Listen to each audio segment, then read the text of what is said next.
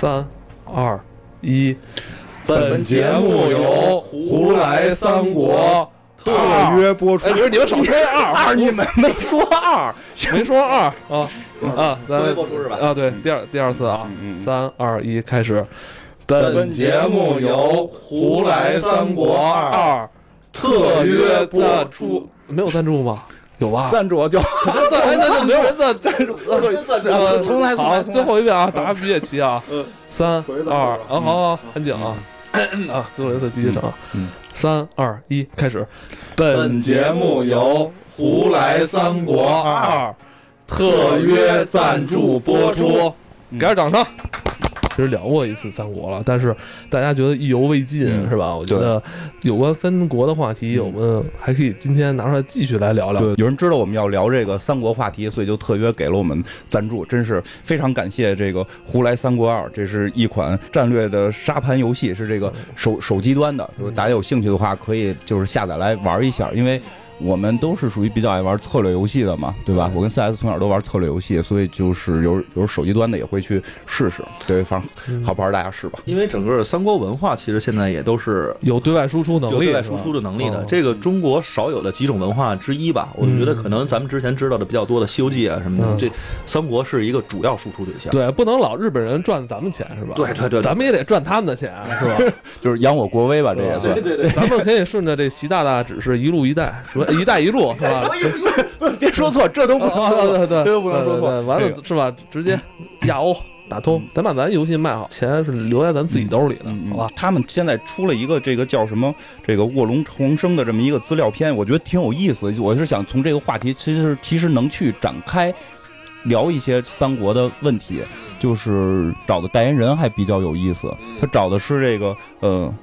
叫什么虎啸龙吟是吗？是是这片儿是叫这名儿吧？就大军军师司马懿，之虎啸龙吟。对，因为这部剧是我们优酷，我们优酷，我们优酷，你们你们又我这这片儿啊，就是在上的时候我特关注，因为他刚开始其实一气儿拍了这么多集，但是他切成了两部，嗯第一部叫《军师联盟》，第二部叫这个，这个而且这片儿其实还挺好看的。见我在优酷嘛，所以现在一说自己公司、自己家里的东西吧，我就哎呀就不太会表达了，你知道就就有点不不好意思不好意思，不好意思啊，应该是在一七年下半年，嗯。这个大军不是一七年下下半年那个大军师司马懿嘛，就是他前面这四十集嗯。播出之后，其实反响还不错，嗯。嗯。我觉得至少有一点好，让很多不喜欢三国、不喜欢历史的人，啊对对对会去看这个。对对对对。而且我大概也看过一部分，我是实话说没全看完，我看过一部分，我觉得，嗯，办一会员就是可能就是去掉很好看。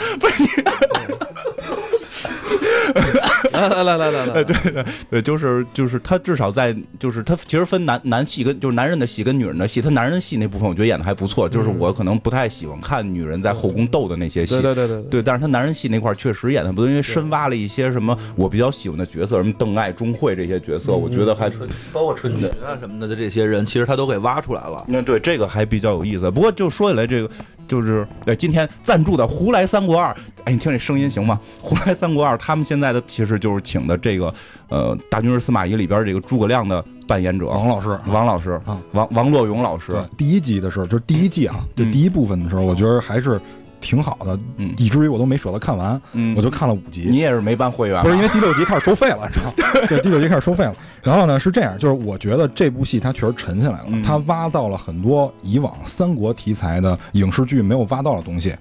比如说曹操对于人事的理解，比如说对于格局的判断，嗯比如说司马懿年轻的时候发生的那些事儿。一俗话说三岁看到老嘛，嗯司马懿其实他真的效忠曹操，其实挺靠后的了。嗯但是他拍了一些他年轻时候的事儿，就是让大家更容易理解他后来为什么做出那些决策、那些决定。主要其实还是说这个人物嘛，就是司马懿这个人，因为这片儿我其实看的还更多一点啊，比你们，我觉得就是你你你是美剧看的也多，中国剧看的也多，就是看看剧嘛，因为看剧是我的一个特长，就是嗯看上就停不下来。但是这个片儿我觉得特别好的是说，我也许这个比较我不知道合不合适啊。咱们之前看过那个日本的大和剧，它是以一个人的视角，然后去讲述战国历史。我觉得这部片呢就有点这个意思。嗯嗯它其实你像我们看大河剧的时候，也会去讲那个，呃，就是叫什么来着？前年武田信玄，武田信玄也好，或者讲景一直虎，或者那年是讲什么那个真田，嗯，他们这个家里边的事儿，其实也是他们性格的一部分。所以这部片子其实就是把这些东西都加的起来了。这个而且以前以往全都是以蜀汉嗯为主角，啊，以刘备为主角，以诸葛亮为正面形象。但是这部剧里边其实不是说不把他们当正面形象他更加搁在一个中立的角度，而不是说司马懿是个坏人。我们以往看司马懿是个坏蛋，他是来去灭汉的，要灭汉兴魏。但是这里边他就不是了。我觉得这个其实让我们对于三国历史会有更多的了解，这个也是我们愿意看到的地方。而且这部片子里边挖的这些梗，比如说司马家为什么有这么多孩子呀？哦，他们家我觉自古得他妈挺厉害的，对，不是这么不光是他妈，我告诉你，他姥姥特厉害，不是他姥姥姥也厉害他他奶奶特厉害，奶奶厉害他。媳妇儿也特厉害，他媳妇儿 也是，他们司马懿好像也是九个孩子，哎，我跟你说啊，历史上这种妈妈不多，就就能生出这个俩皇上。都是张春华是吧？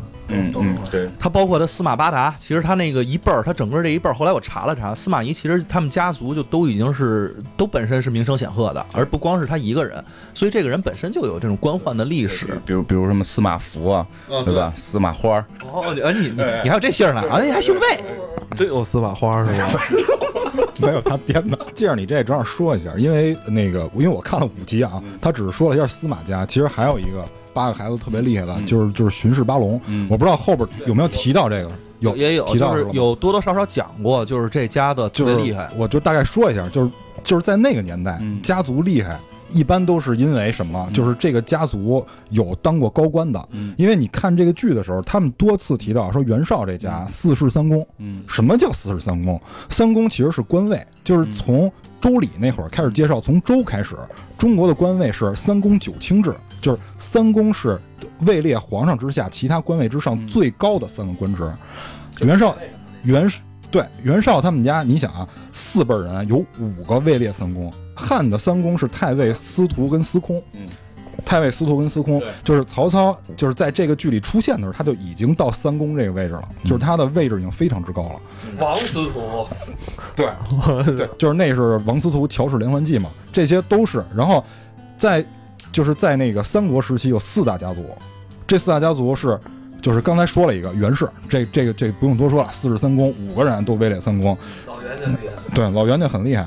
然后然后就是颍川一个地儿就占俩，第一个是陈氏，就是陈群那辈儿，陈群那阵儿，陈群他们家祖上可是跟着就是干宦官的陈谦儿，可是跟着打宦官那帮人，就对，是一个是是非常有历史地位的人。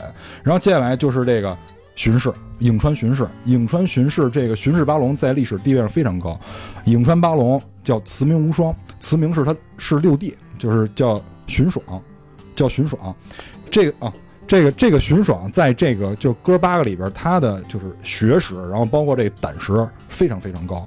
然后他也当时参与了反董卓，所以所以就是说这一家子就没存货。像我们熟知的荀彧，然后荀臣这哥俩是他二哥，就是荀滚的儿子。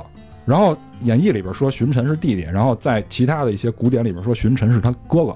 优嘛，姓陈。荀臣臣就是是他哥哥，然后这个荀攸是他的侄子对，但是荀攸比他大六岁。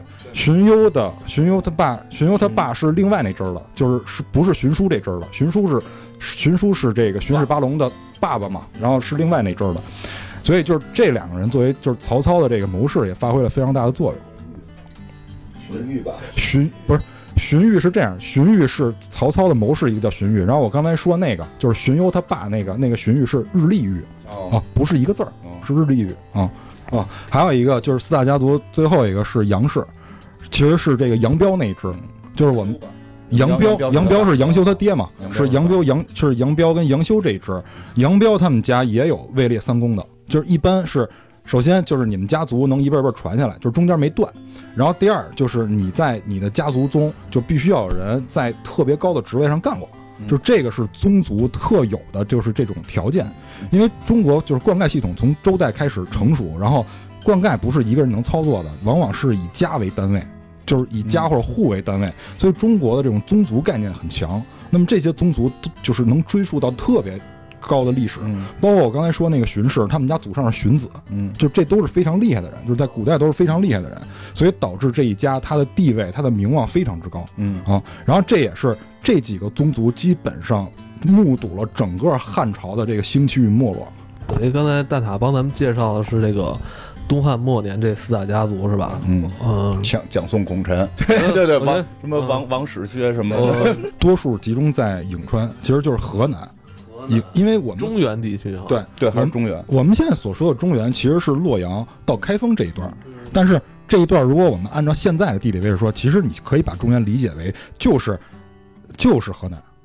你，主要是在那一带，对洛阳、许昌嗯这个对，主要是在那一带。这是玩游戏的时候早期特别能攻打，但是但是你会发现，越南攻打的地儿，其实你攻下来以后对你越有利，对，因为很多。因为平原，平原它的农业发展非常厉害，嗯，所以就是中原必争之地，就是咽喉。咽喉，如果你想打中原，第一个咽喉其实你从南往北，第一个是呃襄阳，然后第二个是宛，因为宛跟许昌基本上就近在咫尺了。那会儿老称许都许都的嘛，就是像曹操他非常厉害的几几个谋臣是多大多数来自于汝南和颍川，就是因为古语有云嘛，就是说汝颍多奇士，所以就是很就是很奇怪，就是很厉害的大厉害。所以曹操特别喜欢这这些人，嗯，包括像荀彧，就是荀彧给曹操的就是人事书写，我输了好多血，很多人都是他推荐的。嗯，那蛋挞，你刚才介绍这些内容，嗯，咱们是今天是打算从人物开始聊吗？不是吧？他就是他想说，他只是想说，说完就完了。哦，是哦，明白明白。这那这背景介绍有点哦，这是但是三国那个讲述法，对对对对对，对是？吧？人家都是从从什么历史事件开始讲起，那个但是是是从那个四大家族开始讲起啊。嗯嗯嗯，呃，我操，这怎么下？但是完了再来一金似的吧，好我吗？我我没我不我我就不想那个讲讲三国的这个哦这个背景，我但是我想说一下大兵师司马懿，我有一个感触，还觉得挺有意思的，哦，就是我在里边看了一场戏，就是因为确实看的不不太全，因为还不是会员。嗯然后那个我我看了一场戏是邓艾结婚，邓艾结婚，司马懿到了现场，好像就是他管什么邓艾不是叫艾尔是什么，反正就他表达了他跟邓艾之间的关系非常近。嗯在历史上，有有能听见说别抓，别抓，别抓这儿。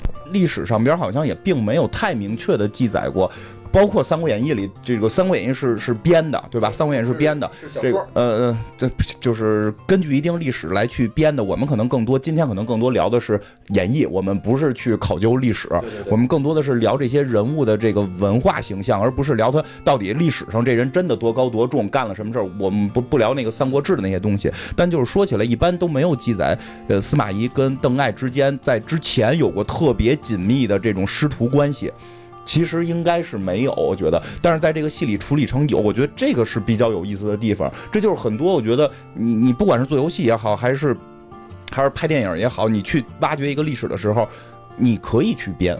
但你编的，你你你编的有道理，因为邓艾是后期特别猛的一个魏国的这个智勇双全的人才。如果他是司马懿的徒弟，你就会觉得更好玩，这这个故事就能连起来。因为让我想到什么呀？就是很多游戏里边都会说之这个真田幸村是武田信玄的关门弟子，但实际这俩人根本年代就对不上，这个人是不可能见过武田信玄。他说他爸是还差不多，对对，就是不可能见过武田信玄的。但是很多游戏里边都用这个梗，大家会觉得很有意思，因为是两个猛人，就是去去去关联。所以我觉得这回他们拍这个司马懿里边一些改动还是挺有意思的，他是去深挖了这个东西。他那里边还用了一些这种就是怎么说喜剧的手法，然后去把有一些特别有意思的东西表现出来。我举个例子啊，就刚才你说的那个，我觉得是一方面，这剧挺好玩的。还有一个是我那天看，正好看到是哪一场戏呢？是应该是第四出岐山吧，然后跟司马懿、诸葛亮跟司马懿两军对垒，俩人往那儿一坐。司马懿拿一小马扎儿，然后那边那个诸葛亮是推着那个车辇往前走走走走，啪往那儿一坐，然后司马懿就说大声的喊话，然后那边也听不见，然后他就旁边就有人跟他说：“我们有传令官，咱可以拿这个。”啪啪上来几个胖子站在高台上，然后就准备说，然后底下人说：“那个一会儿我们大都督说的话全都给翻译一下，全都告诉那边。”特别横，然后那个司马懿往那儿一坐，看见诸葛亮手里拿一扇子，就冲后边说：“扇子。”上面那几个人扇子，扇子，扇子。诸葛亮的看了看自己的扇子，说：“他想要我的扇子干嘛？” 然后就跟跟那旁边的人说：“说扇子仅此一把，不能给。”然后就给回过去了。回过去之后，然后司马懿这边又回头就他特别怎么说，特别特别丢人啊。然后说我不是说说要扇子，我要我那把扇子。然后上面那几个人，我们大都督要你手里那把扇子。然后，然后紧接着，然后这又过了一句，司马懿身边有一个侍从叫侯吉，然后就底下，然后他就在那儿大喊说：“猴急，把我这扇子拿过来。”然后上面那几个人说这个是绰号吗？不是绰号，他叫姓侯，哦叫吉祥的吉。哦，侯然后吉对，然后上面那几个人又给翻译了。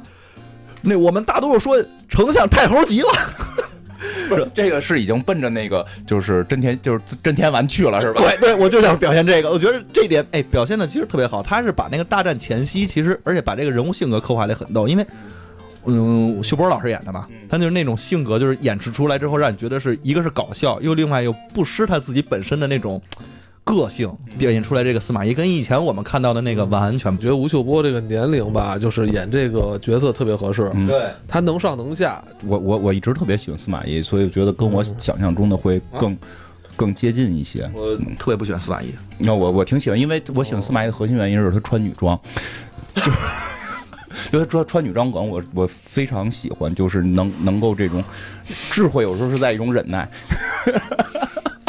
对，但是你想，如果司马懿是一个真的就是很冷他，小时候也这样吗？他小时候小时候也这样吗？女装大佬啊，他现在也这样。但是你你你想，就是一个人如果能够面对，就是说别人积累女装，我能够穿下去气你的这个行为，其实这个司马懿应该不会像京剧里边那种那么冷，就那么那么那么狠，就是他是他的那种隐忍，实际是只能用幽默去化解，所以我觉得会还比较有意思。要没有点自嘲啊，或者什啊么幽默的东西，我操，那他这前几十年我都得憋出病来。对啊，不不过就说起来，就是司马懿实际主要的对手就是诸葛亮嘛。金花表明态度了，非常喜欢司马懿的。嗯，其实我也想问问各位啊，就是你们对三国历史中这些军师啊，就是你们有没有自己特别钟爱的？这必须得选周瑜，哦，选周瑜，我这个是有梗的不是猜猜方片儿，啊。猜方片儿啊，周瑜是这样，就是嗯。打小我们那个看那个那应该是九几版，我忘了，就那那版《三国演义》的时候，我觉得那个时候看那个电视剧也是给红宇宙，哎对红宇宙。红宇宙老师演的嘛。那个时候我们一家子是在那个金花他们家嗯。摆着沙发，我们两个家子其实都不止两个家子，我记得好像那三个家子，包括邻居，反正都过来往这儿一块儿一坐，晚上在电视机跟前儿等着，跟看春晚似的在那儿看。二十一摇，哎，嗯然后看的时候呢，那个时候我正处于一个青春年少的荷尔蒙迸发的时期，啊，所以呢，我特别爱生气。那个时候哦看完那个电视剧里边出现周瑜这个形象之后，然后金花就跟我另外两个哥哥没事儿就老气我，然后他们就在那个屋子里头，然后就冲我指指点点，然后说你这个像极了周瑜。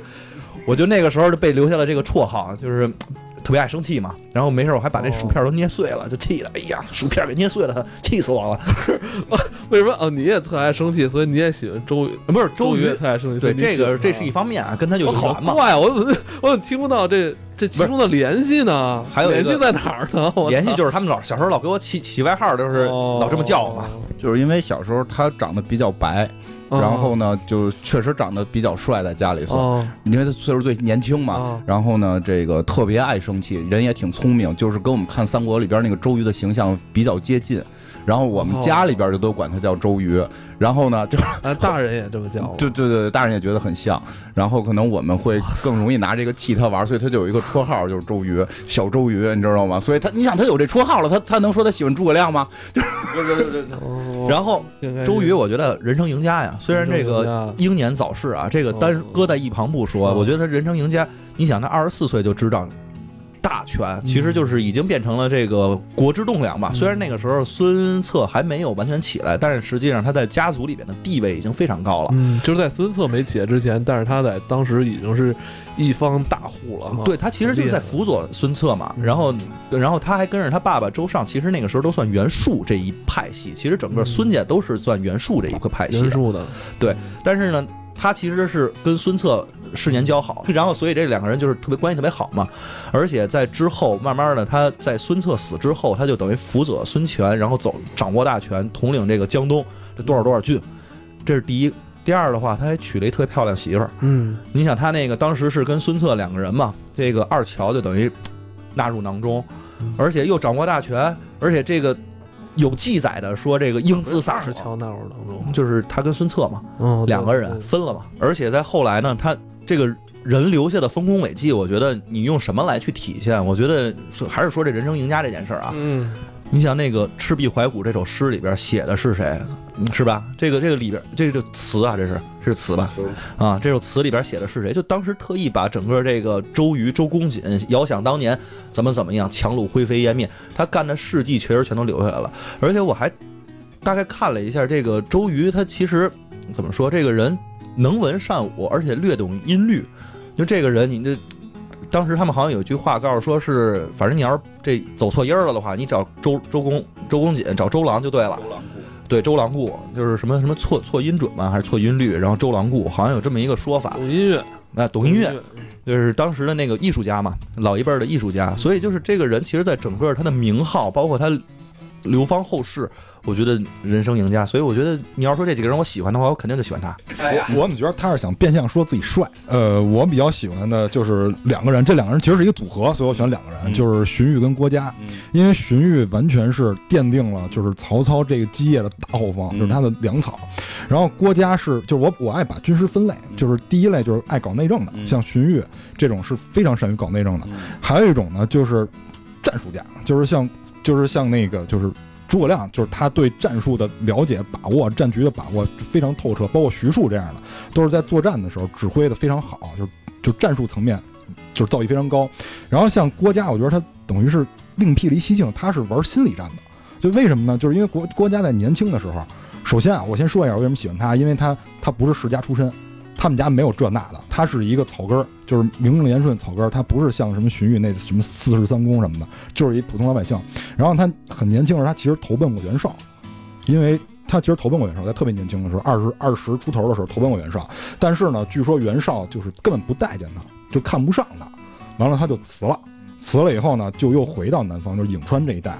但是他虽然是赋闲，但是他根本没闲着，就是有记录说他在赋闲这段时间是广交豪杰，像韩玄这种当踹他根本就不理，一就是他因为这一段时间就赋闲了六年，导致他在投奔曹操的时候就奠定了很多胜局，就是他是打心理战非常强。第一就是他善于把握机会，就比如说像这个十胜论最著名的这个十胜论，就是他就是袁绍在跟曹操开战的时候，然后曹操其实心里是有点担心的，但是因为这个十胜论帮曹操就是奠定了这个士气，让曹操有了这个信心去灭去灭袁绍，然后包括就是他灭袁绍的儿子，包括他神机妙算说孙策会早死，就是因为孙他说孙策是等于杀人起来的，就是你杀了南部太多的这些就是诸侯，就导致你仇人太多，说这种人一定会早死，结果就是孙策就。对吧？大家都知道英年早逝，人在做天在看，对，是啊，包括他得罪太多什么严白虎、王朗这种势力，才平定了江东嘛。这种神机妙算，包括就是他在去罚这个就是袁绍儿子的时候，就判断，因为那个时候刘备投靠刘表了，他在判断刘备会不会骚扰他的时候，其实曹操一直担心刘备会骚扰他，但是就是这个郭嘉就说说你放心，他一定不会骚扰你，因为刘表一定会拦着他。因为他刘表认为刘备自己能力比自己强，他一定会拦着刘备，他不会骚扰你，所以导致曹操放心大胆的去灭袁家的后代，就是他对于心理战把握的实在太强了。但是这一切都是基于他那六年没闲着，他天天跟床上玩手机，这不可能有这种啊。耗了不少精力啊，是不是？因为他因为通过认识人去了解这个各各区的这种情况，而因为那时候也没有网络嘛，你你不能说查这个河北什么样，完了还有一个卫星图能让你看到，完全都是靠这种人脉的就是积累，然后从他们身上换交换一些情报，然后导致他对各诸侯的这种了解，然后分析这种战况非常到位做的，嗯，所以就是我非常欣赏他。你这部分内容是从哪儿了解到的？就是有演绎的部分，然后是然后有那个魏书，就是魏书的部分。明白，等于如果是真的喜欢这些人物的话，可以看看当时历史书籍去丰富这个人物的。对因为在三国时期，就是很多有名的将领都有自己的传，嗯，什么张张合传、什么关羽传，这些都是有的。就包括就是这个郭嘉，这些都是有传的，就有人会帮他们写，所以看这些会对于就是了解这个人更有帮助一些。而且郭嘉的就是当时说投奔曹操，演义跟其他的史书记载也不一样，演义我记得是程昱推荐的。啊、然后但是在其他史书里好像是荀彧推荐的，这么欣赏国家的才华是吧？呃，你一定对他这英年早逝也非常惋惜是吧？对国家非常年轻时候因病去世了哈。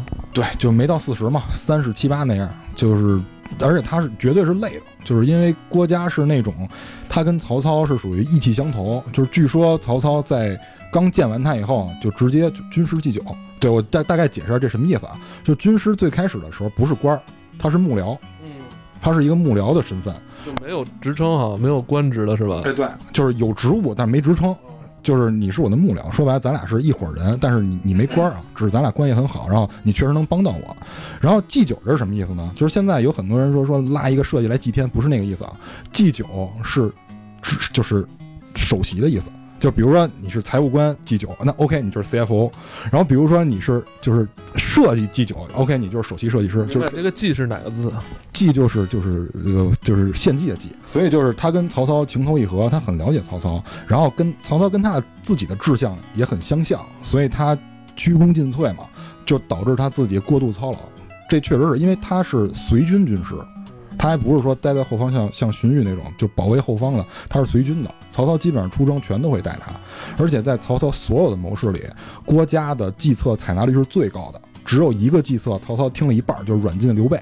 这件事他听了一半，然后其他所有计策言听计从，就是你在曹操身边很难找到 这样一个人，除了郭嘉。听一半，其实要都听了更好哈。对，因为当时他把刘备放走，是因为郭嘉没在身边，他嗯他没法问。就是郭嘉说刘备战败来投奔你，因为因为吕布把刘备灭过一次嘛，然后刘备来投奔他，然后当时那个程昱跟他说：“你把他宰了吧，说这人一定会以后威胁你。”然后曹操呢就说：“我还是问一下郭嘉。”郭嘉说：“这刘备是中山靖王之后啊，人家是正差啊，好多人认为他是他是正差，你是外来户啊，对吧？你外烟，人家正差说你别杀他，你杀他以后会被人耻笑，你的人才都会流失。说你把他软禁起来，他是采取这个政策。然后这个时候呢，就是袁术去投奔袁绍，因为袁术被打败了，想投奔袁绍。然后刘备说这样说，曹丞相，我去我去攻打他，我不让他跟袁绍接触，我去截击他。然后曹操说啊，那好事儿，你去吧。然后这个时候郭嘉没在身边，等郭嘉回来知道这事儿的时候，说说丞相说这个是他的计策，他就是为了逃逃开你，然后你不能放他走。结果没办法，因为他当时不在身边，曹操把他放走了。果然刘备拿了下邳就开始打曹操，这就是那半条计没听，剩下全听了。好吧，可以听出那个蛋挞对郭嘉也非常喜欢啊。嗯刚才大家表达了自己对这些军师的这个崇拜吧，嗯可以说是说司马懿、周瑜、郭嘉。嗯那接下来就 PK 吧。但实际上三国里谁最聪明，这个你没没法去没法去争，我觉得没法去争辩，所有人都会说是诸葛亮，因为他的文化符号已经已经成为一个符号了。对吧？现在你可以就是我可以喜欢司马懿，你也可以喜欢周瑜，你也可以喜欢郭嘉，但任何一个游戏，胆敢把这三个人的智力做的比诸葛亮高，这个游戏就卖不出去。没错，对，因为为什么？因为诸葛亮成为了中国文化的一个符号，能够跟诸葛亮齐名的，可能就将会是刘伯温、那个姜子牙，就是就就对对对，就是这这种级别。一般管仲乐毅的智力也不会超过他，一一般就是能够，就就是我刚才说那几个，呃有一种情况，嗯，左慈，那是法术，那个有 MP，那对你再往上，你再往上还有对南华仙人的，还有什么的，啊 对，就是所以就是实际上，实际上三国在后中后期还不是后期，因为中期就就诸葛亮就已经出现了，就是最精彩的这个这个赤壁之战的时候，诸葛亮这个形象就已经开始出现，他等于是基本贯穿了呃最热闹的这这个戏，对。基本上贯穿了最热闹的戏。那那实际上到后边就是讲到诸葛亮怎么去这个六出祁山，对对吧？六出祁山跟司马懿对打，这个也是非常精彩的，因为因为就是这个，嗯、因为我们我们特约播出的嘛，就是 对于我们特约播出的这个《胡胡来三国二》里边，他们有一个设定，我觉得特别有意思，就是说如果在在这个五丈原，诸葛亮没挂。诸葛亮没死，因为因为以前在故事里边会有一种一种一种说法，就是什么诸葛亮推小木车吓唬司马懿，对吧？演演义里啊，电视剧里边都有这个梗，对吧？所以很多人都会，因为我们在玩一些游戏的时候，也都会有这个设定，就是 if 情节，就如果情节，如果诸葛亮没死，后边的世界会怎么发展？对吧？这个是这个这个这个《胡来三国二》里边，他们也用了这个梗来去做他们的新资料片。蛋挞是觉得，就是依然是司司马懿能干倒诸葛亮。呃，我其实也大概想了想，我觉得那个时候啊，司马懿已经得势了，嗯嗯干倒他有点难。但是我觉得诸葛以诸葛亮的性格，其实能干些什么事儿呢？我大概琢磨了琢磨了啊，我觉得咱们就假定现在诸葛亮那星落五丈原落完之后，哟，我没事儿，活着了。那这个后来会发生什么呢？我觉得首先诸葛亮那个时候他已经应该是在五丈原，那个已经是五出祁山了。其实其实是第六啊，但是他那个五出祁山的时候，是因为之所以写六出祁山，是有一次他其实是防守防守战，这个是真正的第五次出击，打到了五丈原。这个时候他手底下都有谁啊？我们大概数吧了数吧，我觉得有一些名将，他真的能用的人还是挺多的。当时是说了说蜀武蜀中无将将廖化当先锋，但是这个时候可是虽然没有五虎上将，但是牛逼的人还很多，比如说魏延，对吧？这个时候应该是有姜维了。嗯，然后这个时候还有那个张威，我不知道你们知道吗？就山字旁的那个底下是个仪似的，那个那个人好像张威、啊，不是叫张毅，张毅，张毅，仪、张仪、张毅嘛，张仪，张毅。这两个人，那个张仪这个时候本身是在南方，其实防着孟获了，但这个人也非常厉害，这个人文武双全，这个绝对是能跟姜伯约竞竞怎么说竞齐名的价排名，哎，对，两个人是这么一个水平。还有刚才另外那个张毅，还有王平，还有廖化等等这些人，所以再封一小五虎上将绝对不是梦想，对吧？这时候手头有这么几个人了，而且你看他那个文官加上后勤，其实人也很多。如果他没死的话，这些人绝对就能抱成一团儿。首先，我觉得他能把五丈原一直到我忘了那块儿应该叫什么了，反正在还有上面，因为跨过长江了嘛，那应该是这一个地区给占领了。这个时候，他们五出祁山打的可是从走的这条道，走的祁走的是五丈原那条道，这个离长安很近很近，他是直接从汉中直接往上走了。嗯嗯之前他走可全都是走街亭那线儿，嗯那街亭那线儿的话，他如果从中间这儿把切断的话，一整个的这个大西北地区其实就变成开阔的他自己的疆土了。他能占领这么大一片疆土，这个时候蜀汉蜀汉如果再想跟魏国去争的话，就他能占领一个怎么说，就是咱们说那卡着咽喉要部了。所以他这次其实出这次打岐山的时候，五出岐山的时候，他其实是有一个非常好的战略，对吧？就是诸葛亮就是攻打中原，说白了就是伐魏啊。诸葛亮伐魏的就是思路就是特别的坚定，两条线，双线进攻。第一条线就是出秦川，出秦川就是说白了就是打长安，嗯因为那一带就是甘肃、陕西那一带，他就是要打长安，然后才导致了。有一回是魏延给他出出招，说叫急袭长安，然后诸葛亮当时可能因为对魏延有成见，所以没有采纳。但是这是他的一步棋，就是要打长安，因为有了长安就有了根据地。嗯然后第二个就是从襄阳走宛这条路，宛就等于直捣许都，嗯这个是诸葛亮打魏的策略，他从来都是双线双线进攻。对，但是后来呢，就是因为司马懿就是比较了解诸葛亮，然后再加上当时的那个郭淮给这个司马懿出招，就是说。诸葛亮一定会打渭南，就是渭水南侧，嗯。因为我们在那个地儿进行了屯田，对，所以就有大量的兵屯在渭南，然后就导致诸葛亮只能从长安这条线走。走长安那条线呢，司马懿就在长安，因为是曹睿让他去守，对。让他去守长安，就导致司马懿跟就是诸葛亮在这儿拉开了这个拉锯战。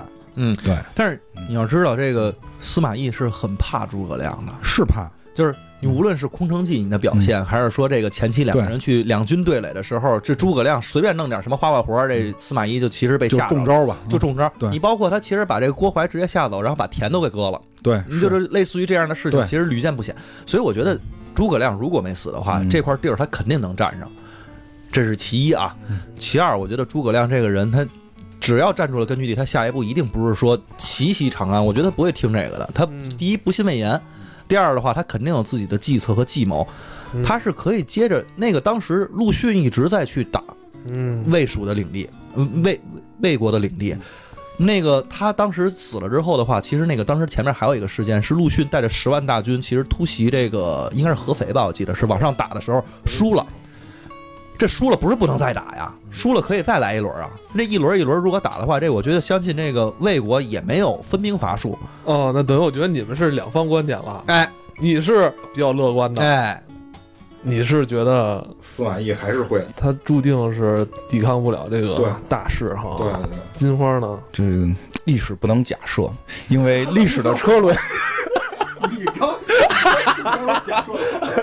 这这个问题不是你提提出来的吗？我我我我我我觉得就是两边都都都有可能，我觉得还是可能会是一场势均力敌的战斗，但是呢，就是就是德川家康的玩法比谁命长，我觉得这个事儿这是很就他们俩我觉得就是只要都活着，就是僵持不下，就是比谁命长。比如说司马懿死了。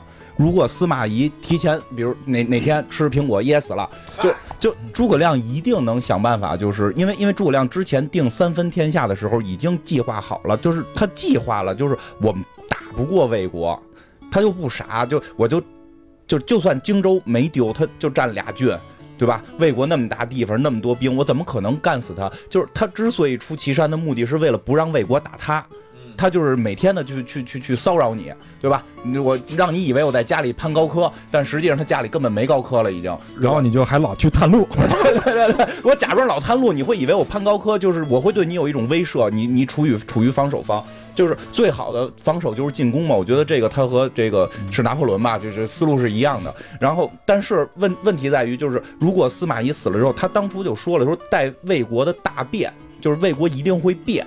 我觉得他是考虑到了很多因素，就是战争后边可能是有政治政治层面的，就是他会认识到魏国的江山难以永固，就一定会出现司马懿、司马师，就是你没有司马师、司马昭，你可能会有别的那个转变，相当于什么呢？就是家族宗族原先是王原原先是王室，就是皇帝的皇亲贵戚外戚。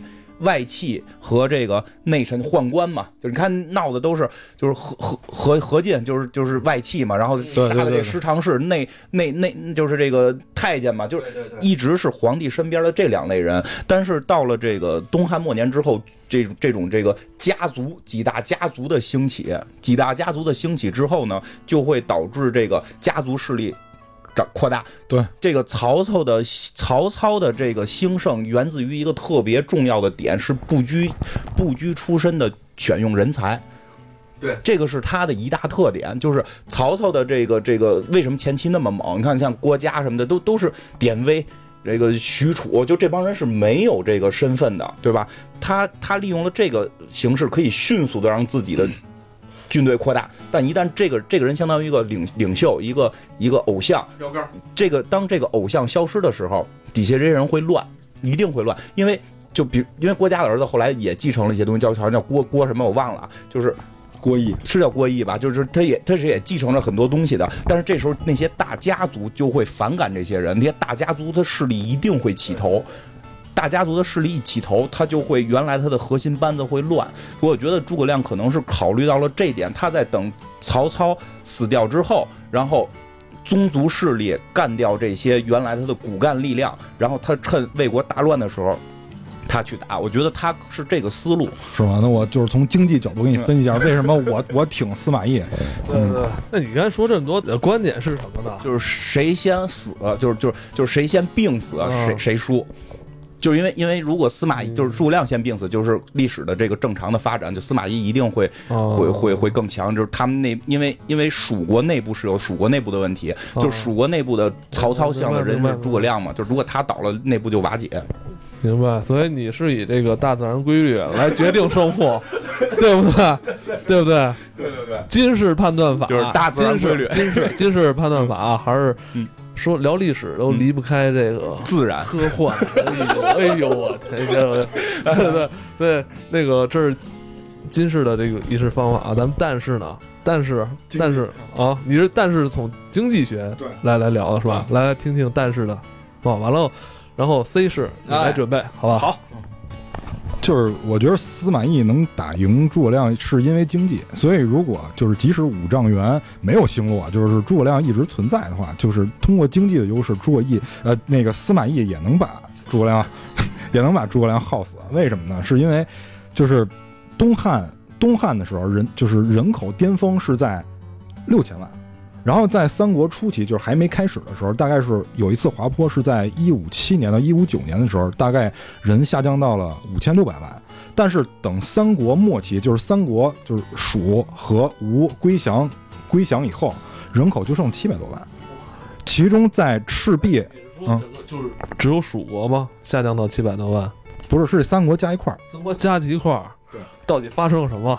对我现在就要，我现在就要说这事儿，因为就是经济离不开两个，第一个是钱，第二个是人。但是我在这里面会多加一个，就是粮食。一会儿你就知道为什么要说粮食了。就是三国这这个是这样，就是不是光七百多万就是谷底了，最最低的时候，我就是有一些书记载，最低的时候在二零八年人口是九十多万，就三国加一块儿九十多万。所以就是说，当时一百个人里都没有一个人生存。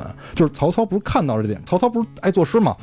曹操有一首诗叫《蒿里行》，就是蒿就是蒿就是一个草字头一个高那个叫蒿里行嘛，就是说白骨露于野，千里无鸡鸣，就是讲的就是这件事儿。就是因为连年征战导致死伤太惨重了，然后这这是第一个，就是人口人口急剧减少。哎呀，我觉得人家魏国不主动发动后来的战争，还是有一定的这个人文关怀的。曹操，已经看到这个是吧？这个江山了，我操！你打下来，终究为了什么？不还是为了让人民是吧？安定富强嘛？说你这都这么点人了，咱还干什么呀？是吧？就是再打，就是咱们有可能这片土地就没人了。当时就是说十室九空嘛，吃鸡游戏，大头杀是吧？反正反正总之吧，就是因为连年征战导致人口越来越少，所以后来就是这三就是三国鼎立这个格局成立以后，大家攻城掠地往往不是为了钱，是为了掠夺人口，因为有人口就有生产力，就有粮，就有战斗力。然后再说钱，钱这个在这个就是经济里面作用不是那么大，因为第一，这三国格局成立以后，他们用钱不一样。就是在三国时期，一共用两种货币，第一个叫五铢钱，第二个叫刀币。流通最多的是五铢钱，五铢钱呢是魏国一直在用的。然后后来呢，因为通胀的原因，因为最开始董卓印过，就是董国董卓印过一批钱，董卓印的那叫董氏小币，这个钱他偷工减料，因为当时你国库有多少钱，不是你国家有多少什么这那决定了，是你有多少铜矿决定的。当时董卓为了印钱，把秦代留下的那个铜像都给熔了，就为了印这个董氏小币。但是这个小币他偷工减料，为了印的多去骗钱，这个钱的质量特别次，有的时候在花的过程中就没了，就导致就是上就北部那个地区会有通胀，所以当时魏国甚至于用谷和帛，就是用粮食跟布去做辅助交易品，所以粮食在三国时期可是硬通货。所以粮食非常重要。那后来他又追加印的是叫新五铢钱，就才把当时魏国这个货币统一，一块钱就值一块钱。好，接下来我我给你说一下这个蜀跟吴有多么不要脸。就是刘备一一生基本都在颠沛流离，他入蜀以后可以说稍微安定了一下。那好，军费怎么办？因为刘备入蜀以后马上开始打江陵，那我这军费哪儿来？印钱。怎么印？刘备这玩的比较孙子啊。刘备那个叫啊，就是那个嗯。小心注意有有有还是有薯粉的，叫薯粉啊。啊，好好好，我我土豆粉，就是他那他那个叫值五百铢，叫或者叫值百铢，就是他印这个，就是我这儿印一个铜钱啊，我能换你那个流通货币一百个，分的吗？就是我用同样的，比如说我十克能能出一个铜钱啊，我也同样用十克铜铸一个铜钱，但我这就能值你那一百个。嗯，就是说白了，他从老百姓那儿换币，把自己的军费填好了。然后到了，你觉得这已经很过分了是吧？你到东吴更过分，人家还有千铢，人家有五百铢，就是我这一份钱顶你五百个，这会导致什么情况？因为吴国其实虽然条件挺富足的啊，因为江南水乡嘛，就按说条件挺好的，但是这会导致什么呢？老百姓没零钱，就是你货币的市市场流通率太低了，因为你没法拿着，对吧？你拿一个硬币，这是五百钱，我得找你多少钱？它就导致这个货币流通性下降，不找就通胀，就是你物价全就就该飞了。所以当时能确定就是这个三国地位的其实是粮食，是粮食。那粮食怎么来？就是人，就是我刚才说的人。其实，在最后就是就是蜀国跟吴国纳献表降书的时候，有一些记载，就是说蜀国最后就是投降的时候，他大概有九十四万人，然后有二十八万户，兵力大概是十万零两千。然后吴国是五十二万户，然后二百三十万人，兵力是二十三万。然后最后魏国灭蜀的时候，大概的士兵是，呃五十万。这个是这个这个正好是当时评评判那个淮南三叛，就是打那个诸葛诞的时候，司马昭说说我们现在统共有五十万兵力，这数是这么来的啊。然后这个时候就是魏 是五十万，然后这个户数有一百零三万。但是在另外一版，就是我们国家有一个就是著名的历史经济学家，就是梁方仲这个老先生的资料里面记载，当时魏国有六十六万户，然后人口是四百四十三万。如果你按户跟人口占比来说，魏国的户是最多的，就是魏国基本是一户将近七人。然后蜀跟吴其基本上是三到四人，为什么会有这种差距？第一个有可能是魏国的后方非常大，因为它先平定了北方嘛，北方是它大后方，不是前线，大家可以放心在这发展。但是你要看的话，就是比如说你供养比例，供养比例按说是魏国最多，就是比如说魏国大概如果你光看兵力跟人数的话，大概就是七到八个人要养一个兵。其实按说赋税是非常严重的，但是魏国有一个特点，官儿少，就是你像蜀国一共是九十四万人，还有这里边有四万人是当官的，这部分人也要被老百姓供养。所以如果你把当官得算进去的话，魏国的供给比例是七点八个人供一个人，然后蜀国是六点七个人供一个人，吴国是八点八个人供一个人，所以供一个人这个里边这个人包括士兵或者是公务员，就是官吏。所以，就是供一个吃官饭的人。对嗯，所以蜀国当时的就是徭役是最严重的，就是这个这个不是说我通过一些就是脑力或者说通过一些排兵布阵能扳回来的，因为他兵力差太远了。嗯，就是你在魏国最后就是魏国最后把这两家全打跑了以后，就最后应该是晋了，晋把这两家全打跑了兵力巅峰到达六十万。蜀国蜀国最后纳纳降书的时候是十万，吴国二十万，这个这个比例是非常悬殊的，所以说是兵力是吗？对，就是六十万比十万跟二十万对。哎呦，我怎么感觉出那么悬殊啊？就是因为连年征战导致的。曹操当时打赤壁的时候，好像是说水陆两军那是演义八十万，那对，那是演义，说的是演义啊。对，就是我我我说的也不是演义啊，我说的是人家那降书里边比例这么悬殊的情况下，只要只要诸葛亮丢了荆州，他基本上就是 失败的概率已经丢了一半了。因为荆州就是诸葛亮老拿荆州是为什么？他是为了襄阳，襄阳是为了什么？为了宛。你只要打到宛，许都就指日可待。所以他是秉承了这个原则，荆州一旦丢了，他的就是胜算就已经非常低了。蜀蜀道难，难于上青天嘛，知道吧？人说十敌十敌一中，就是就是敌当无二十中。因为当时有一个就是算法，就是如果你把粮食，这个在《梦溪笔谈》里面有详细的算法，有兴趣大家可以看。大概的比例就是说我把一种粮食送到前线，需要消耗二十种，因为我去送的那个人牛和马也要吃饭。然后我在那儿卸下一钟以后，我回来还要留七中，要不然我就饿死在路上了，我就回不来了。嗯，所以，所以说就是这还是平原啊，蜀道比例更加夸张，可能到三十或者五十。所以就是诸葛亮每次打一个月仗，他要攒两年的粮。你看诸葛亮伐魏的，就是大概的频率基本上两年，就基本上波动是在两年，是因为这两年他要囤粮。那我再说一下，为什么魏国可以有恃无恐？因为魏国其实真正奠定魏国大后方基础的是荀彧，没错，但是荀彧是间接奠定的。有四个人是必须要感谢的，叫民屯四杰。因为屯田分成两种，一种叫民屯，一种叫官屯，还有一种商屯。这个我们不不讨论。民屯就是老百姓种田，然后把粮食囤好，有一部分交给当官了。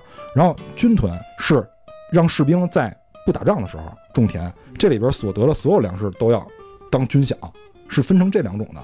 最早提出屯田的就是曹操在许昌陈留这一带的时候，荀彧下边这个叫早知，有一句有一句话说就是。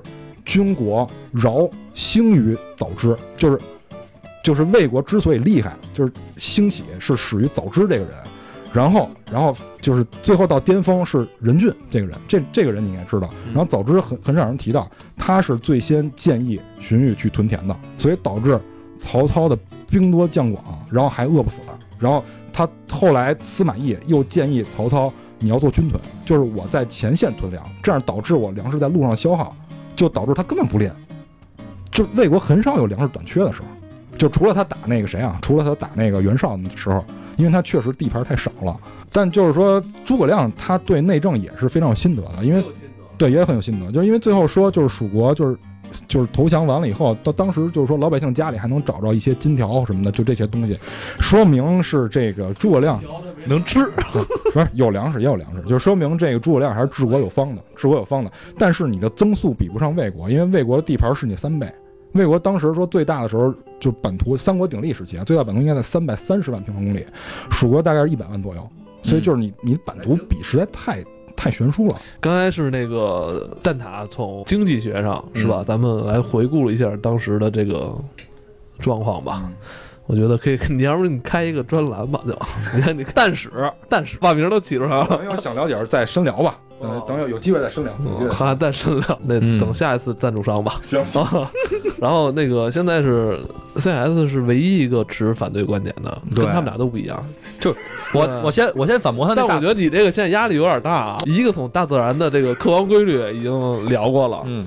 还有一个从经济学上聊过了，听他刚才说那什么，我运这粮食什么，我怎么着，我我我去多少，我留多少啊？这你有什么道理能帮了他们？你看看啊，我先啊我先搬那谁？我先搬金花。就是虽然这个大自然规律不幸的话，然后诸葛亮挂了，但是诸葛亮这个人家早就有埋伏了。这个无论是自己的堂兄还是自己的表亲，其实在各个国家都已经埋伏下了这个种子。人家人家这个，对，你看啊，诸葛诸葛恪、诸葛瞻和诸葛还有什么来着？诸葛诸葛瞻、诸葛诞，诸葛诞，对。这几个人分别在这个三个国家，嗯而且呢，这个应该是诸葛诸葛瑾的这个儿子，当时后来他在整个东吴也是拿到了这个最高的权力，而且其实火非常火这个人物。那包括诸葛瞻自己，其实也是诸葛亮的后代，所以的话，其实底下的人还是马首是瞻的。那再加上如果魏国那边还有这么一个奸细的话，他们形成一个诸葛氏集团去平定中原，我觉得诸葛亮其实这个早有这想法哎，。他说有道理。哦，哎，这是其一啊，这是我反你看人家那个这兄弟几个当年为什么都不在为一个国什么不在一块儿啊？一个国家效力呢？是不是？对，跟那个当时真田的那个策略不太一样。哦真田是说这个一个是信信叫什么来着？一个是东军，一个是东军，一个西军嘛。然后这个幸村是在这个西军，哎，不是在东军，是吧？幸村在西军，西军西军。然后那个他哥哥等于是在另外一军，他是最后为了说我保全一个家族的这个东西保存下来，人家这不是，人家早就想好了，我这买种子，我这之后，哎，我这夸夸夸把这个东西一抽掉的话，我这就形成了一个新的集团。平定中原平定中原这个指日可待，而且这个是诸葛亮在活着的时候，他其实我觉得就已经计划好了，这是第一件事啊。哎，等会儿你突然说到这儿，我心里边突然有个感受，就是就是当年这个刘备说什么你可以就是杀了刘禅来来来继位什么的，诸葛亮后背后背一凉，是发现我刘备发现我的秘密了，三个国家都是我亲戚，不是他，他说的确实对，因为最大的就是对于司马家的威胁就是平定诸葛诞之乱。那个时候司马昭三十万士兵，因为有十五万是诸葛诞带走的，对然后这个时候东吴还掺了十万进去，哎所以当时比例非常接近。当时司马昭确实很危险，真真的，你突然这么一说，我突然觉得诸葛亮可能确实是在这个血缘关系上是布了一个局。对，人家用自己的这个种子是吧，然后把这个地方全都种好了。难怪诸葛亮能这么放手去干，不用顾及自己身体状况，放手去干，早就有后路。而且你再看啊，第二件事儿，我觉得这个咱也是假想，但是我觉得这个更有一些根据啊。刚才那个，刚才那个虽然也很有根据，嗯突然觉得我现我现在非常相信这个，我现在非常相信你这个理论了。啊。第二件事儿，诸葛亮，你刚才说那个经济学的那件事儿的角度去讲，诸葛亮当时他之所以从这个渭水河畔，然后打过去，打到五丈原，其实他那根叫的那个地儿我忘了叫什么了啊，就是他打到了这个以北的这个区域，已经进了魏蜀的咽喉要地了。他为的是整个平定西北去种粮，嗯，而且他在那儿已经是准备屯田了，是一个长期等于是我熬死你的这么一个做法，这是这是他的第一个想法。他在经济上的的确确占优势，但是我可以守啊，我打到那儿之后，我先守，守起来我干嘛呢？策反后方，因为那个时候司马家族其实已经掌权了，而且曹睿虽然曹睿掌有大权，但是实际上司马师、司马昭这个早就。就是摩拳擦掌，哎，摩拳擦掌了。而且那个时候，我记得掌管大军的那个曹真，当时应该是已经挂了，是曹真已经挂了，那时候已经曹爽了吧？应该是，应该是曹爽了。曹爽其实是没有能耐的，但是曹爽的话，他是能抱团儿。你知道这个曹家人儿和夏侯家人还都后继有人呢。夏侯霸为什么叛逃啊？等等，类似于这样的问题，他们其实最后全都跑到蜀地，然后借兵，然后准备去灭司马。所以，诸葛亮这个时候，如果无论是他还是他找这个他底下的什么杨仪啊、什么费祎啊这帮人，就包括还有什么李辉，就这些谋士，如果上那边去游说一番，把这个东西变成谣言，在那个后方形成这种压力的话，司马氏集团被从这里边踢出来，那可就是司马氏家族跟曹氏打内战。啊，我听说你这个 还是偏重于这个政治哈，政治层面的外交，外交，外交哎加政治吧，哎加政治啊外交加政治这层面的。因为因为确实后来夏侯家就是叛逃到了蜀地，这个是确实是因为因为确实是再多说这个很关键的是，因为那个刘刘禅他刘刘禅的婆婆吧，嗯刘禅的婆婆是夏侯氏，对对吧？应该没错吧？我倒的这这个伦理根，反正反正就是倒腾倒腾。不是不是是是那谁，就是张飞的张飞的媳妇儿夏侯氏，然后张飞的女儿跟刘禅结的婚。对啊，就是她不是婆婆，那个叫岳母。啊，不对对对，男的没婆婆叫岳母，岳母岳母的夏侯氏岳是夏侯氏母岳岳母，他岳母是夏侯氏，所以就是他里边是有亲戚实在亲戚关系的，非常有可能夏侯氏、诸葛和刘氏联合嗯灭灭司马氏，这还真是有可能。你看啊，我为什么这么说？你看那个诸葛亮降江伯约的时候是怎么想的？他不就是想拉一个就是魏国的人，就因为这是零和效应嘛，我拉你一个人你就少一个，我多一个。他把他妈接过来了嗯。我记得是啊，是是把他妈过来嗯。诸葛亮特别爱用亲视血缘这一套，然后去哦降人、去玩儿人，所以他一定会借助这样各种各样的手段。你看我这夏侯，咱家里有人啊；诸葛，我那边有种子。咱这个玩儿的话，我这平定中原指日可待。我在这边我就熬着，我熬着干嘛？其实不是熬死你，你大死人规律不管用。我我有种子，我有下一代，是吧？我那边还有内政，我这个后边我能策反你。我用这套方式的话，我去平定中原，我觉得是可以的。亲戚有血缘啊，或者这个兄弟平时都不在一起，这种工作学习，对吧？还有那么强的这种感情基础吗？那会儿可能说实话，我真的放在现在，我就选那个时候，我觉得是这样，就是正好是这个，因为刚进的西元这个两百年嘛，其实农耕文明刚刚兴盛，那个时候的的确确还比较讲氏族，它不像现在，咱们住的比较远，这个亲戚可能一年两年咱都不联系，其实也没什么交集。那个时候氏族荣誉和氏族感还是很强的。其实农耕要大到那个君主之间的吗？对大过，大过那个时候我觉得还是大过的，就是氏族的这种荣誉感还是比较强的，不会是说我这个把自己的人给拱出去或者怎么样的。嗯，虽然他们分属不同的地，我我但是我相信，其实那个时候如果诸葛瑾跟诸葛亮这两人见上面的话，其实还是攀亲戚的，他们俩不会见面说，哎，我我我我为这边来的，你为那边来的，咱俩得打一架，他不会是这样的。因为因为诸葛诞实际上后来一直在魏国起不来，就是因为跟诸葛亮他们家有亲戚对。这个是是是，好像我记得是至少演义里边好像提过吧。但是你要这么说，我有一反例，嗯就是荀家。嗯荀臣跟荀彧都是荀滚的儿子，这俩是亲哥俩。嗯荀臣可在袁绍，而且参加了官渡，嗯，参加了官渡之战。你荀彧弄得多尴尬！对，那会儿可能就是类似于真田那个玩那套了，就是一边一个，谁赢都行。哦，这样，这是玩那个，就荀家绝对不买种子，荀家实际上是比较保皇派的。对，因为他们是汉臣。对他不会买种子，就是就是想想想做做更大的事儿。我觉得可能有保保家族的这个这个想法。哦，所以就是在两个他们看好的势力中间，啊，哪对，对都埋下一只对对对啊 CS 这个想法确实是是令我这个，我觉得应该，嗯，应该这个《胡来三国二》应该考虑一下，考虑一下这个想法，我觉得非常酷。后后后后方，哎，后方是是这个夏侯，然后整个这个江东和这个蜀蜀国全全部变成诸葛，然后中间是司马，这三足打，哎，我就我觉得这个还真是挺有意思的。新剧本 新剧本，新新剧本新剧本，包括光荣也可以考虑这个新剧本，我觉得这个挺有意思。然后，因为其实是这样，就是一直来说起来都会觉得就是就是司马家肯定会赢，但实际上还有一。就是对，实际上这个这个危险性有的还有一点就是，就是司马师建立那个晋朝，就就建立了三十多年吧，对对对。三，三十多年就灭了，就实际上最后还是让游牧民族，就是我们北方，我们北方，我们北方游牧民族给给给给灭掉了。这个，所以其实说这样，诸葛亮再耗个三十三三四十年啊，诸葛亮耗不了那么长了，他他得修。十十十十来年，我觉得还是能耗的，是吗对对平均寿命我觉得应该是能达到的。嗯，对。不过说说实话，说实话，就是说说回来啊，就是历历史上诸葛亮，嗯，太累了，嗯他他确实太累了。对，确实有这么一典故，应该就是就是诸葛亮三次北伐，嗯。就是魏国的时候，嗯。当时那个他们互相，因为就是嗯司马懿是不打仗了，就嗯坚守，然后他们就派使节互相通信儿什么的。嗯对，有完了，那谁就是诸葛亮派的使节去了司马懿那儿，司马懿跟他扯闲篇儿，说你们家丞相天天干嘛呀？说我们家丞相天天啊批阅这那说只要二十军棍以上的刑罚，丞相亲自批阅。对完了司马懿一句话，行，丫要死。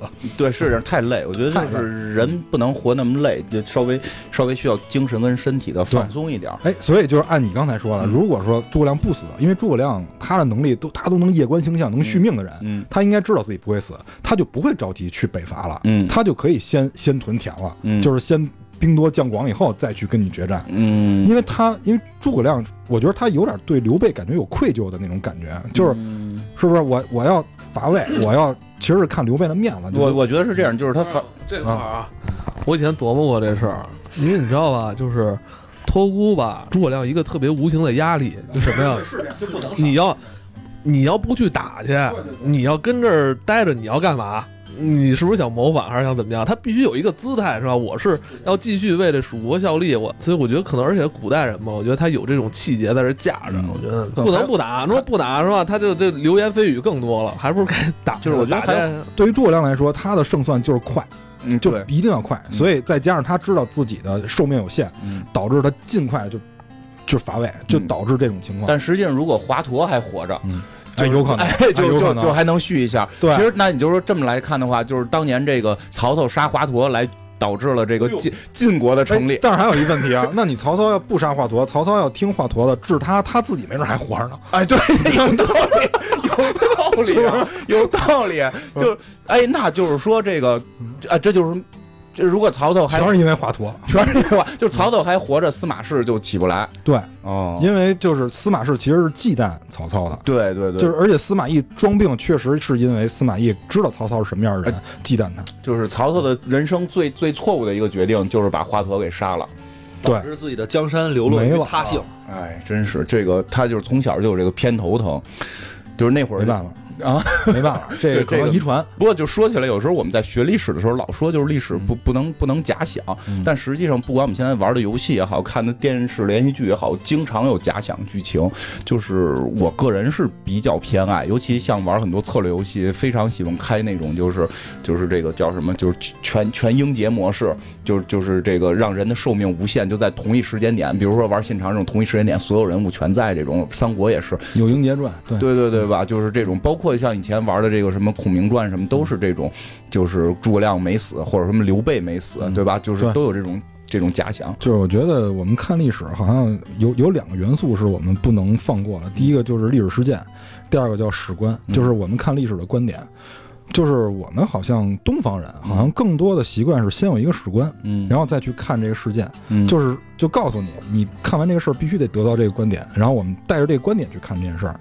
但是西方的一些人呢，他们看历史仿佛不太喜欢这样，他们仿佛喜欢先了解历史事件，然后每个人产生不一样的史观，大家去讨论。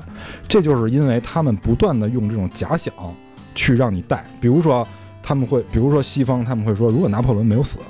对，如果没有拿破仑，或者说如果没有希特勒，欧洲会变成什么样？就是他会让学生们自主的去想，对对对，就是今天咱没有这个特别节目，我也想说这个话题，因为我觉得这个对于像 CS 这种脑洞大开的人，你像刚才我们就这么短时间一个讨论，他能开这么大脑洞，但是他这个脑洞又不是说完全不合理，对确实有道理。嗯那历史如果往那个方向发展，对我们今天可能影响还会巨大，因为有蝴蝶效应嘛。嗯，所以我觉得这个对于人们就是想象力这些发育都是有好处的，因为历史最重要的是让我们对让我们别走弯路，我觉得这个是比较重要的。对对对，学习一些嗯经验教训，别走弯路。就是我我其实还是怎么说，我无论无论玩游戏啊，还是咱们看咱们相关的这种影视作品，我觉得脑洞这件事儿一直是呃我非常推崇的。但是不是说是光是脑洞啊，还是说我觉得假想这种逻辑，比如说我举个例子，高保奇人，嗯嗯你这种脑洞你。之前咱谁能想过？但是其实它就是对于历史的一种假设，然后产生了一种不同的影响。你再去看待这个世界的时候，它会发生什么样？你再比如说，咱们其实看过之前的《Fringe》，嗯它讲的是平行空间，嗯但是它讲的梗是什么？如果没有发生当时呃嗯汽艇的这个事件，新新德堡新德堡事件，那这个汽艇还是存在的话，这个世界会变成什么样？如果没有发生什么什么，这其实就是一种假设。假设其实是创造了更多的可能。我觉得这，而且如果没有假设的话，我相信不会有 iPhone 的。我觉得如果是玩游戏的话，嗯反正我是从来都是按照历史剧本玩的。完全按照那个对对，剧本因为。我如果玩这个东西，我是代入感特别强，嗯我是把自己放回到这个作品里边，就在这里边玩了。我我我我跟你还有一点不太一样的，就比如说你说我玩那个信长，我就特别喜欢使用像比如说伊达呀，嗯像是什么岛津啊，就这种的，我觉得那个是一种新的挑战和尝试，其实也是玩游戏的一种体验吧。当然，我仍然会按照那个历史剧本，我觉得这个这个是有一定呃怎么说依据的，而且你其实玩的时候不会觉得说是有有有混乱什么的，但是你可能在玩起来之后的话，肯定势必是会有这样的一些假想。我我觉得是这样，就是 假想历史这件事儿，我嗯还是挺支持的。就是这这件事儿不是说到游戏或者说电影里边，因为有时候电影你你你太胡来，我觉得不行。就这个是就是像刚才 CIS 的那个脑洞，我是非常支持。就是你会就是他这个脑洞出完之后，你会觉得就是好像是一一些东西被联动起来了，然后你觉得就是被点透了。但说实话，可能那三个诸葛他们没法在同一个时间点上同时掌握三国大权，这个是。这这个是很有，这应该是不太可能的。但就是说，至少你会觉得这个联系很很妙，就是你有一种就是灵感的迸发的感觉。但但是别胡来，别忒胡来，因为有些片儿就太胡来了，就是就有点太胡来。我我不说了，因为我没有看过。但就是说，就这件事的讨论，我觉得有意思的点在哪儿？就是，嗯，我们聊历史其实是在讲现在。嗯嗯，是这真的是这样。聊历史是在讲现在。如果历史我们连假设都不行，那我们现在就不能假设未来。我觉得这是一个很重要的，我觉得这是一个很重要的观点。就是真的有时候回到科幻的角度去看，为什么说中国现在科幻已经很多了啊？因为我知道很多科幻片在拍，而且现在这个在这什么，就是近近几年在兴起。但就是为什么早年间有些时候？早几年为什么就是没有那么那么兴盛，比国外要晚？我觉得有时候会受到这个影响，会受到这个影响，就是我们太把这个东西看成是一个车轮，不能去你你假设历史就是错误，你假设历史就是对历史的这个这个什么什么这个侮辱等等这些东西，就会影响我们的这个这个对眼界跟跟这种想法。聊历史就是就是聊现在。你聊的这些经济，其实就是你会想到现在的很多事情。其实包括在历史上边，你去看这些人，包括看司马懿、看诸葛亮，其实就会对我们喜欢某一个人，可能就会对我们的人生的这个性格也好，或者说人生的选择也好，做出一些特别对。就是你小时候老说这个爱生气，爱生气。你看你现在问你啊，就是我我我我在公司是一特别不爱生气的人，因为我怕到时候那个三十六岁都挂了。对对对对，那那那你你你做了什么准备，远离国家，不在三十多岁的时候挂呢？没有没有没有，我我没有，我没有。他他一直在辛勤的工作。不是，我是这样，我我是这么说，我觉得就是像艾文老师这种人，就是他喜欢这种史诗模式吧。嗯，就是有两种人，他们咱们都是在看这个故事，因为咱们没有穿越过去，咱们就暂且把它说叫为故事吧。嗯，有的人看故事呢，是希望这个故事跟自己的三观很合，就是这个故事过程我知道。已知的故事，然后来复原这个剧情，来确认自己三观，让自己的三观更加的正也好，还是更加的坚定也好。还有一种人呢，就是我们喜欢去假想这种历史人呢，他往往是为了看到一些新的想象，看到一些给我们一些新的探索思维的边界，其实是在这儿。好吧，那今天我们就聊到这儿。嗯，拜拜，拜拜。胡来三国二手游推出了全新资料片《卧龙重生》。想见证诸葛亮在五丈原重生，与司马懿再次龙争虎斗，改写三国历史的朋友，一定要去玩下这款三国游戏。节目的最后，我们来听一下《虎啸龙吟》电视剧诸葛亮扮演者王洛勇老师在《胡来三国二》手游中以卧龙身份攘星延寿后是如何排兵布阵再战司马懿的。杨仪、费祎、姜维、马岱，今召集诸位。所议之事，关乎攘除奸凶，北定中原，功败垂成，在此一举。两日前，我安排姜维在军中发丧，费祎也将我的死讯报往成都。想必司马懿已得探报。两日来，我军徐徐后撤，他却按兵不动，可见他以我未死，不敢轻举。魏延自得我死讯，就不服调遣，已有反意。待他再违抗军令，马岱可依我锦囊之计，将他擒杀。司马懿若闻魏延已反，必信我已死，引兵来袭。我引一部佯退斜谷，姜维自引一军设伏于五丈原，切断关陇要道。夹击魏军，生擒司马懿。司马懿一破，魏再无领兵之帅。届时，马岱偏师西北，收复羌敌。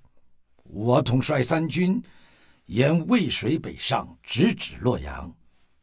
吾虽攘星延寿，只有一年。